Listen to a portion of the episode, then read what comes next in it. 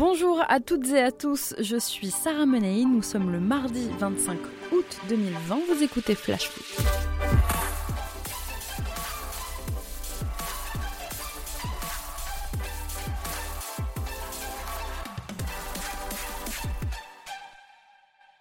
L'appel du Paris Saint-Germain à la LFP a été entendu. La Ligue a accepté aujourd'hui le report du match entre le RC Lens et le club parisien prévu samedi. Il est finalement reprogrammé après la trêve. Ce sera donc le jeudi 10 septembre 21h. Une décision prise en accord avec le diffuseur de la rencontre, Canal+, et avec le club nordiste. Rentré hier de Lisbonne après avoir disputé le Final 8 de Ligue des Champions, les Parisiens souhaitaient plus de temps pour récupérer, pour préparer la reprise du championnat. Le PSG veut laisser souffler ses joueurs, les laisser passer un peu de temps aussi avec leurs proches qu'ils n'ont pas vus pendant une dizaine de jours avant de rentrer dans la frénésie de la Ligue 1. On les comprend, même si ils avaient quand même six jours pour se remettre dans le bain de la Ligue 1. Vu la profondeur du banc, Thomas Tourel aurait peut-être pu aligner aussi une équipe bis à Bollard. Et le problème, c'est que dans le contexte actuel, au vu de la complexité de l'organisation du championnat avec euh, l'application de tout le protocole sanitaire lié au coronavirus, eh plusieurs matchs risquent déjà d'être reportés cette saison. Alors qu'on démarre une saison pleine d'incertitudes et que, je vous en parlais hier, le président de la Ligue a déclaré vouloir éviter au maximum les reports de matchs dus au Covid, bah, le PSG a quand même obtenu gain de cause. Alors les instances ont-elles eu raison de céder? Qui décide en fait du calendrier de la Ligue 1 alors du coup, je suis avec Michael Miss. Michael, tu es journaliste pour lensois.com, un site d'actu 100% Racing Club de Lens. Tu suis les 100 et or au quotidien. Merci Michael d'être avec nous. Bonjour. Comment a été accueillie cette euh, décision à Lens, Michael? Ben, D'un point de vue euh, lensois, c'est assez surprenant que le Racing Club de Lens a accepté parce que c'est sûr que d'un côté du Racing Club de Lens, c'était la période idéale pour affronter euh, le PSG et surtout que ce report entraîne deux, deux semaines et demie sans compétition alors que le club vient de reprendre euh, la Ligue 1 euh, contre Nice. Alors même votre maire, euh, Sylvain Robert, a exprimé son désaccord avec cette décision, Mickaël, au travers d'un communiqué de presse qui est sorti à midi. Il a dit soyons sérieux, on joue la Ligue 1 Uber Eats, pas la Ligue 1 PSG. Est-ce que tu partages cette position? Je pense que quand il a écrit ce communiqué, il a plutôt écrit en tant que supporter plutôt qu'en tant que maire. Euh, après dire que c'est la Ligue 1 PSG, je ne pense pas. Je pense que c'est aussi des accords entre clubs euh, et je pense que c'est aussi pour le peut-être pour le bienfait de la Ligue 1 que cette décision a été prise pour qu'il y ait du spectacle et pour que les diffuseurs soient contents euh, du spectacle proposé durant ce match. En plus, il y aura pour Lens un match important trois jours après la réception du Paris Saint-Germain. L'équipe ira au Moustoir le 13 septembre, affronter donc Lorient, Lorient potentiel concurrent direct dans la course au maintien cette saison. Bah, c'est d'autant surprenant de voir euh, cette date de report euh, trois jours avant un match euh, super important face à, face à l'un des concurrents directs du Racing Club de Lens. Ensuite, c'est des décisions à la LFP qui sont un peu incompréhensibles, mais certainement qu'il doit avoir des raisons. On va attendre certainement les explications dans les heures à venir. Mais c'est sûr que la date semble assez, euh, assez problématique pour le Racing Club de Lens. Bon bah on verra si ce match aura bien lieu finalement. En tout cas, Mickaël, merci beaucoup. De rien. Et puis on souhaite une très belle saison au sang et or. Bon, on l'espère aussi. et nous, on va entamer notre tour des clubs. C'est parti.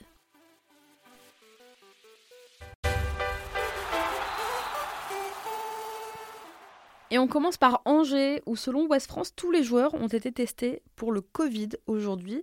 On attend les résultats euh, demain matin. Il y a deux jours, souvenez-vous, c'est Ryan Aitnouri qui avait été testé positif. Le défenseur est aujourd'hui en marge du groupe, à l'isolement. Il est euh, porteur asymptomatique du virus, Aitnouri. On attend donc les résultats des autres joueurs demain.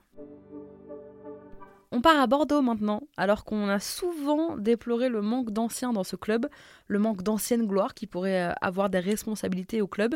Et bien aujourd'hui, c'est Mathieu Chalmet, enfant du club justement, où il a été formé, qui a passé près de 7 ans en pro, qui revient, retour au Hayan pour devenir l'entraîneur des U19. Chalmet a été nommé par Alain Roche, le nouveau directeur sportif des Girondins, qui a aussi pris en charge la responsabilité de la formation et de la préformation et qui souhaite donc visiblement s'entourer d'anciens, de repères. Après la déroute face à Nîmes, Brest s'apprête à accueillir l'Olympique de Marseille dimanche. Enfin, si la rencontre peut se tenir, puisque le club marseillais a annoncé plusieurs nouveaux cas de Covid, ça pourrait bien sûr reporter le match et presque arranger finalement bah, les affaires d'Olivier Dalloglio qui a un gros problème en défense centrale. Jean-Charles Castelletto est parti à Nantes, Denis Bain a été victime d'une rupture des ligaments croisés fin juillet. Il est absent pendant encore de longues semaines, de longs mois. Brendan Chardonnay est lui suspendu. Et Christophe Herel est maintenant positif au Covid-19. Alors le coach de Brest n'a plus qu'un seul joueur apte à ce poste et c'est son capitaine, Jean-Kévin Duverne. Dijon négocie avec Monaco pour l'arrivée d'un jeune défenseur anglais, Jonathan Panzo. Il a à peine 19 ans, les Monégasques en réclament 2 millions d'euros, plus bonus et pourcentage à la revente. Le joueur formé à Chelsea devrait passer sa visite médicale aujourd'hui et s'engager avec euh, le DFCO dans les prochaines heures. Je vous en reparle demain du coup. Entré en jeu seulement à deux reprises depuis son arrivée sur le Rocher, on ne l'avait plus vu sur un terrain de Ligue 1 depuis un an, depuis le mois d'août dernier exactement, lorsque Leonardo Jardim devait composer avec beaucoup de jeunes, souvenez-vous. On parle d'un contrat de trois ans pour lui à Dijon. Mike Maignan va-t-il quitter les Dogs? Selon Sky Sports, le gardien lillois pourrait traverser la Manche direction Chelsea qui ne s'arrête plus de recruter, privé de mercato l'an dernier, le club londonien se venge. Après Timo Werner, Hakim Ziyech ou encore Ben Chilwell, eh bien les Blues se penchent maintenant sur la Ligue 1 et aimeraient investir au poste de gardien notamment pour remplacer Kepa. Lille réclame 30 millions d'euros euh, pour Maignan. Là aussi, je vous tiens au courant. Quel début de saison pour Lorient Après s'être imposé face à Strasbourg au Moustoir ce week-end, les Merlus sont proches d'enregistrer la plus grosse vente de leur histoire. Le club breton aurait reçu une offre de 8 millions d'euros pour Pierre-Yves Hamel, selon Sky Sports. Si l'offre est acceptée, Hamel, qui a marqué ce week-end, irait probablement rejoindre donc le club de deuxième division anglaise, Brentford, qui évolue donc en, Championship. De quoi rentabiliser finalement le transfert le plus cher du club aussi, en la personne d'Adrien Grebic, qui est arrivé cet été, lui aussi buteur contre Strasbourg. Plus grosse vente et plus grosse acquisition. Un bel été pour les Merlus. On continue notre tour des clubs avec Lyon dans un instant, mais avant ça, c'est l'heure de notre déclat du jour et aujourd'hui elle est signée Jean-Pierre River. C'est un peu passé inaperçu et pourtant...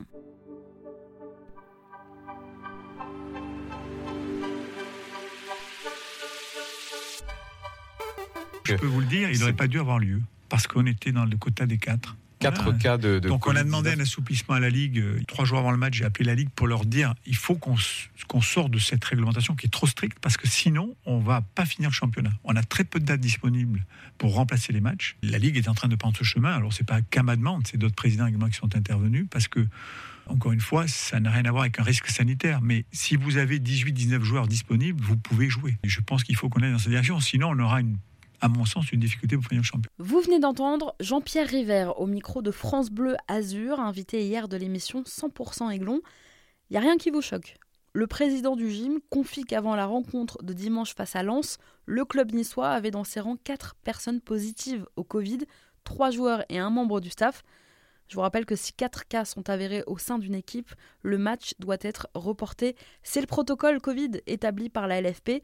Le match n'aurait donc pas dû se jouer. Malgré cela, la rencontre a tout de même eu lieu. Jean-Pierre River a appelé la Ligue pour demander un assouplissement du protocole dans la crainte de ne pas pouvoir éternellement repousser les matchs. Une position que partage, puisqu'on a entendu hier le président de la LFP, Didier Quillot, qui a donc accepté cette requête. Et on accepte beaucoup des requêtes en ce moment. On maintient des matchs malgré le Covid. On en reporte d'autres pour cause de fatigue. C'est du cas par cas donc. Elle va être longue cette saison. Allez, on reprend notre tour des clubs, direction Lyon cette fois. C'est un premier départ qui pourrait en annoncer d'autres du côté de l'OL. Kenny Tété serait proche de quitter Lyon pour débarquer du côté du Spartak Moscou contre une somme avoisinant les 5 millions d'euros. L'international néerlandais évolue à un poste de latéral droit surchargé avec les présences de Léo Dubois, de Raphaël il est représenté par Mino Raiola, Tété. Il est sous contrat à Lyon jusqu'en 2021. L'opération dégraissage post-Ligue des Champions est lancée.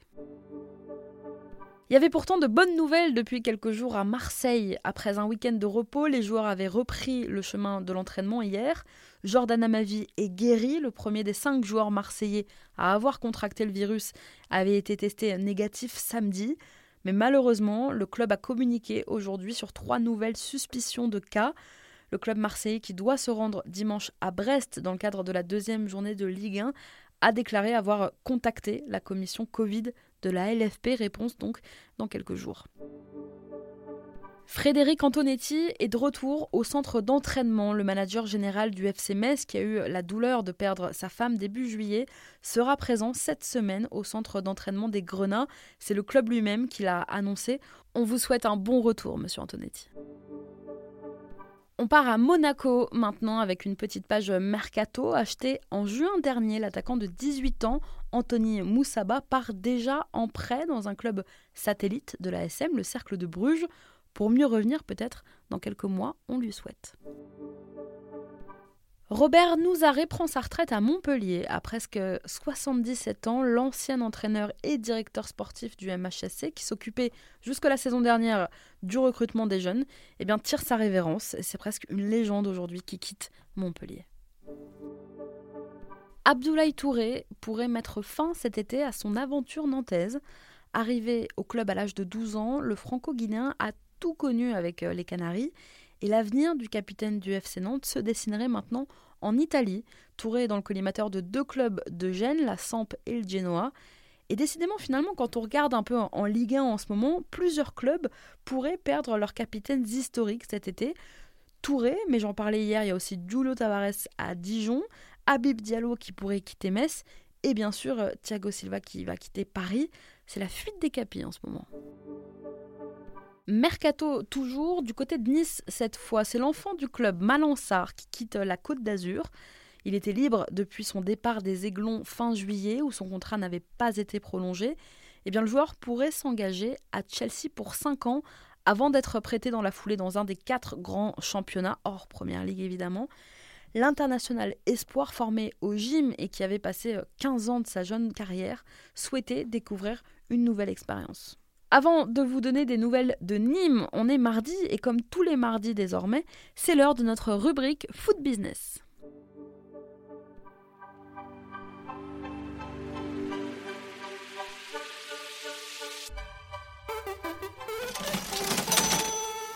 Et aujourd'hui, elle est consacrée à ce que la campagne européenne exceptionnelle de nos clubs français leur a rapporté financièrement. Je suis pas seule, Pierre Rondeau, économiste du sport, est avec moi. Salut Pierre. Tu vas m'aider. On va commencer par le Paris Saint-Germain, Paris finaliste malheureux, mais finaliste quand même. C'est le club qui cette année devrait recevoir la plus grosse part du gâteau, la plus grosse part de la dotation UEFA pour cette saison de Champions League. Pour l'instant, pour l'instant euh, officieusement, si je peux dire, le PSG va ressortir avec un chèque de 134 millions d'euros. Il a beau avoir été finaliste, c'est l'équipe qui va remporter le plus d'argent pour la saison 2019-2020 en, en, Ligue des Champions. Ils vont plus gagner que le Bayern, qui a pourtant remporté la compétition. Paris C'est tout le paradoxe, oui, c'est tout le paradoxe parce que c'est par rapport au calcul assez particulier euh, des dotations et du price money en Ligue des Champions. Le PSG, c'est 134 millions d'euros et le Bayern, le, lauréat, le vainqueur du trophée, c'est seulement, alors avec beaucoup de guillemets, seulement 130 millions d'euros, 4 millions d'euros en moins euh, pour le Bayern. Le PSG, finalement, profite d'un détail intéressant, euh, profite du fait qu'il n'y ait que trois clubs français en Ligue des Champions, alors que les Allemands, il y a quatre clubs allemands. Donc le partage des droits TV se fait en faveur des Français. On divise par trois, alors que côté allemand, on divise par quatre. Au final, le Paris Saint-Germain part avec 134 millions d'euros. Et eh oui, plus on est nombreux, plus on doit diviser. C'est comme avec ses frères et sœurs, c'est pareil. Alors, ils repartent de Lisbonne, les Parisiens, sans la coupe, mais les poches pleines. La dotation de l'UFA, Pierre, elle est divisée en plusieurs secteurs, on va dire ça comme ça. D'abord, les primes aux résultats, donc les performances en phase de groupe et les différents tours franchis. Bien sûr, plus on franchit de tours et plus on gagne d'argent. Alors le détail est très, enfin, il peut paraître complexe, mais finalement on va essayer de le simplifier ou de le vulgariser. Alors tu as d'abord une prime de participation 15 millions 250 000 euros automatiquement, quelles que soient tes performances, quels que soient tes résultats, dès lors que tu es qualifié en Ligue des Champions, tu as euh, en phase de groupe 2,5 euh, millions d'euros par victoire et 900 000 euros par match nul. L'UFA te donne 2,7 millions d'euros si tu gagnes un match en phase de poule. Tu as qualification en huitième de finale, 9,5 millions d'euros. Qualification en quart de finale, 10,5 millions d'euros. Qualification en demi-finale, 12 millions d'euros. Qualification en finale, 15 millions d'euros. Tout ça à chaque fois en cumulé.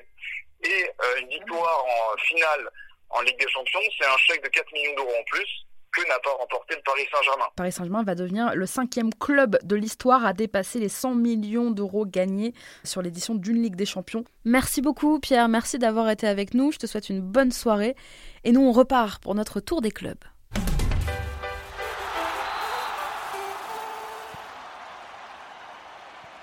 Vous avez jeté un œil au classement de la Ligue 1 ce matin? Profitez-en. À mini-mois, vous êtes premier. Vous regardez le PSG dans le rétro. Bon, ça va peut-être pas durer, mais c'est bien déjà. L'un quitte l'Espagne et l'autre y revient. Sergio Rico, doublure de Keylor Navas dans les buts parisiens, rentre à Séville. Le PSG n'a pas actionné l'option d'achat à 10 millions d'euros. Alphonse Areola, lui, revient dans la capitale après son prêt au Real Madrid, prêt pour le coup sans option d'achat. Les deux vont se croiser dans les airs. Doublure de Thibaut Courtois chez les Merengues, Areola a disputé 9 rencontres cette saison. Il a remporté la Liga avec Zidane. Il devrait toutefois pas rester à Paris très longtemps puisqu'il est barré par Navas et Areola a besoin de temps de jeu pour pouvoir espérer disputer l'Euro avec les Bleus l'an prochain. Si vous avez regardé Monaco-Reims dimanche, vous avez rien remarqué? Les Rémois ont joué avec leur maillot d'entraînement. Jugés trop proches des couleurs de l'AS Monaco par la Ligue, les tuniques extérieures et third du stade de Reims ont été remplacées par une tenue expérimentale entièrement noire, tunique qui a l'air de plaire aux supporters rémois pour l'instant. Décidément, on s'en sort pas. Le stade rennais a annoncé hier soir la suspicion de nouveaux cas de Covid au sein de son effectif après un premier cas positif confirmé en fin de semaine dernière. Bah, le club annonce que les joueurs suspects ont été immédiatement isolés, placés en quatorzaine. Le club a également annoncé avoir renforcé les mesures sanitaires, accès aux vestiaires restreints et entraînement par petits groupes et ce jusqu'à nouvel ordre. Dimanche, l'ASSE fait son grand retour au chaudron. Les places sont à vendre à partir de ce mardi pour les abonnés de la saison dernière. Le grand public devra lui patienter jusqu'à samedi, sous réserve bien sûr de disponibilité, puisque la jauge est toujours maintenue, on vous le rappelle, à 5000 spectateurs. Il a été l'une des révélations la saison dernière en Ligue 1 et c'est donc logiquement que Mohamed Simakan attire les convoitises. Le défenseur d'à peine 20 ans a crevé l'écran l'an dernier, utilisé à 25 reprises par Thierry Lauré, toute compétition confondue. Il est sous contrat avec le Racing jusqu'en juin 2023. L'AS Monaco, mais aussi le LOSC, auraient contacté euh, Strasbourg. Merci d'avoir été avec nous, c'était Sarah Menei, vous écoutiez Flash Foot. On se retrouve demain. Belle soirée à tous.